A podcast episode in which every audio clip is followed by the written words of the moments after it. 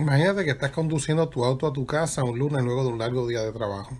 Enciendes la radio y escuchas una corta información sobre un pueblo muy pequeño en la India, donde varias personas han fallecido repentinamente de una extraña gripe jamás antes vista. No es influenza, pero ya cuatro personas han muerto. El Centro de Control de Enfermedades ha enviado a algunos doctores al lugar para investigar. No le prestas mucha atención a la noticia, que la gente muere todos los días, pero el domingo siguiente, regresando de la iglesia, vuelves a escuchar un reporte en la radio. Solo que ahora no son cuatro personas las que han muerto, sino 30.000 en las montañas de India. Pueblos enteros han sido arrasados y los científicos confirman que esta es una variante de gripe nunca antes observada. Para cuando te levantas el lunes por la mañana ya la noticia está en las primeras páginas de todos los diarios. La enfermedad ahora se está esparciendo rápidamente. Ya no es solo la India el país afectado. Ahora el virus ha llegado a Pakistán, Afganistán, Irán, Irak y África del Norte. Pero todavía parece lejana. Cuando te das cuenta, la noticia ya está en todas partes. Los medios de comunicación la han denominado la gripe misteriosa. El presidente ha anunciado que él y su familia están rezando por las víctimas y sus familias y que espera que la situación se resuelva pronto. Pero todos se preguntan si esta pandemia podrá ser detenida. El presidente francés hace un anuncio impactante. Ha ordenado cerrar la frontera. Miras el noticiario de CNN antes de acostarte, te sorprendes al escuchar a una mujer sollozando en la televisión, cuyas declaraciones son traducidas del francés al español hay un hombre muriendo en un hospital de, de París a causa de la misteriosa gripe. O sea que ya llegó a Europa. Es entonces cuando cunde el pánico en el mundo. La poca información disponible indica que una persona, luego de contraer la enfermedad, es portadora durante una semana sin saberlo. Luego sufre cuatro días de horribles síntomas hasta que le sobreviene la muerte. Inglaterra cierra su frontera, pero ya es demasiado tarde. La enfermedad aparece en Liverpool y Londres y el martes por la mañana el presidente de los Estados Unidos hace el siguiente anuncio. Debido a un riesgo de seguridad nacional, todos los vuelos desde y hacia los Estados Unidos han sido cancelados. Si usted tiene seres queridos fuera de las fronteras, lo siento mucho, no podrán venir a casa hasta que encontremos la cura para esta horrible enfermedad. En solo cuatro días el miedo ha cubierto a los Estados Unidos. La gente se pregunta, ¿y si la enfermedad llega a nuestro país, qué vamos a hacer? Predicadores en la televisión están diciendo que es la ira de Dios. Luego, el jueves por la noche, durante una reunión de estudio bíblico en la iglesia, alguien entra corriendo desde el estacionamiento gritando, prendan la radio, prendan la radio y mientras todos escuchan el pequeño aparato transmisor, se escucha el anuncio. Dos mujeres han muerto en Nueva York debido a la gripe misteriosa. El virus ya llegó a los Estados Unidos. En pocas horas la enfermedad envuelve al país. Los científicos trabajan contra el reloj tratando de encontrar un antídoto, pero nada funciona.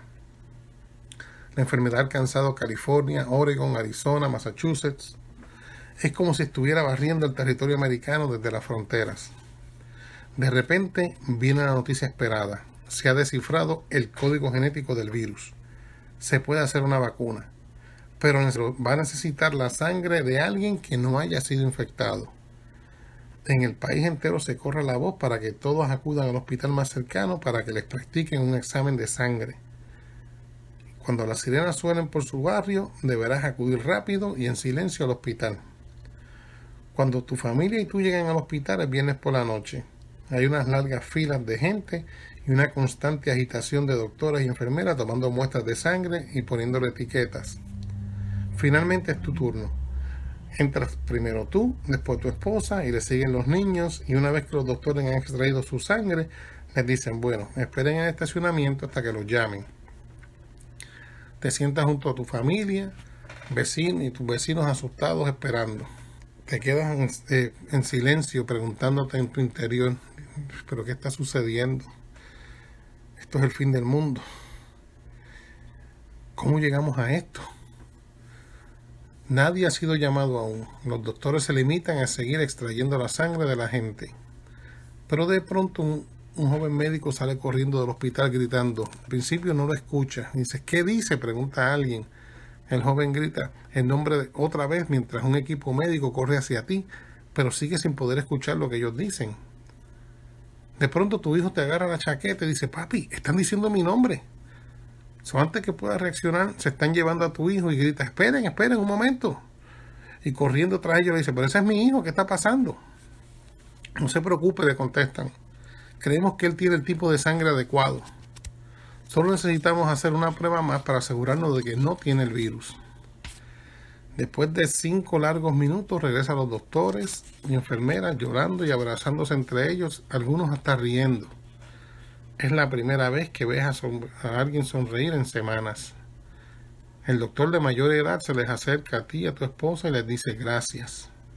La sangre de su hijo es perfecta. Está limpia está pura, no tienen enfermedad y podemos utilizarla para hacer la vacuna. La noticia corre por todo el parqueadero del hospital. La gente grita y llora de felicidad. Mientras escuchas a la multitud festejar alborozada, el médico de cabello grisáceo nos llama a ti, a tu esposa y le dice, bueno, necesito hablar con ustedes.